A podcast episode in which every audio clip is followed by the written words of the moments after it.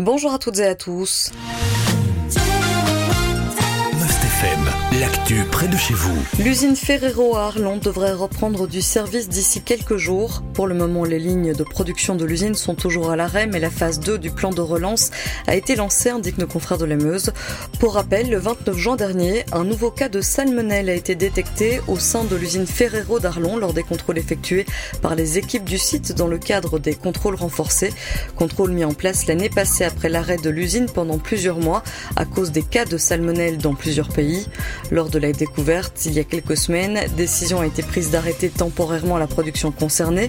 Selon nos confrères, ce sont les lignes de production de Kinder et de Chocobon qui seraient actuellement à l'arrêt. On soulignera néanmoins que la situation de l'usine n'est en rien comparable à la crise vécue l'année passée par cette usine. Elle reste ouverte, la licence de production n'a pas été retirée, aucun produit fini n'a été contaminé. Lundi, une réunion de concertation a été organisée. Autour de la table, la direction des ressources humaines les discussions portaient sur les conditions salariales et de travail pour les prochains jours.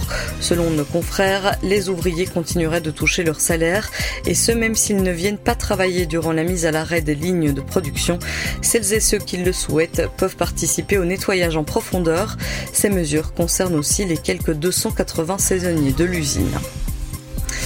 Et puis la cellule de crise mise en place par la Croix-Rouge de Belgique à la suite des inondations il y a deux ans va disparaître. La date fixée est le 31 juillet. L'organisation a fait cette annonce. Elle a précisé que l'ensemble des dons récoltés avait été utilisé. La somme des dons s'élevait à 44,4 millions d'euros.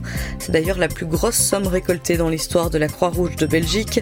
Cette somme a été complètement réinvestie en deux temps. Environ 37,3 millions d'euros ont été utilisés dans les huit premiers mois suivant la et ce afin de fournir un soutien urgent. 6 millions d'euros ont par exemple été utilisés pour mettre les points d'accueil en place. C'est là que les personnes sinistrées pouvaient obtenir des renseignements de l'aide administrative, de la nourriture ou de l'eau par exemple. 4,7 millions d'euros ont aussi permis de mettre une aide alimentaire en place.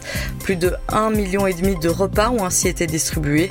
Le poste de dépense le plus important est celui du financement des projets locaux. Il représente 14,3 millions d'euros. La Croix-Rouge a collaboré avec les 38 communes les plus touchées pour répondre aux besoins des personnes sinistrées et fournir une aide matérielle.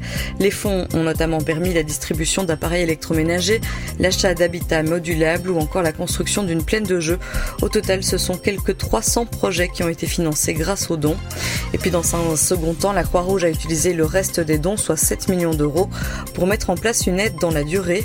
Celle-ci a été divisée en trois axes. La poursuite de l'aide de proximité, le soutien des partenaires de terrain, notamment en aidant des associations sinistrées à trouver de nouveaux locaux. Et enfin, une aide financière directe. Environ 16 000 ménages, soit 50 000 personnes, se sont vus offrir un montant entre 230 et 350 euros pour un total de 4,75 millions d'euros distribués. Lors de la fermeture de la cellule de crise de la Croix-Rouge, un passage de flambeau sera organisé avec les maisons Croix-Rouge des différentes localités.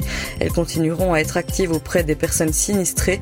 Pour rappel, il y a deux ans, ces inondations ont coûté la vie à 30 39 personnes et fait plus de 100 000 sinistrés dans le pays. Voilà qui termine ce point sur l'actualité en province de Namur et de Luxembourg. Je vous souhaite de passer une excellente journée à l'écoute de Must FM. L'info proche de chez vous, aussi sur mustfm.be.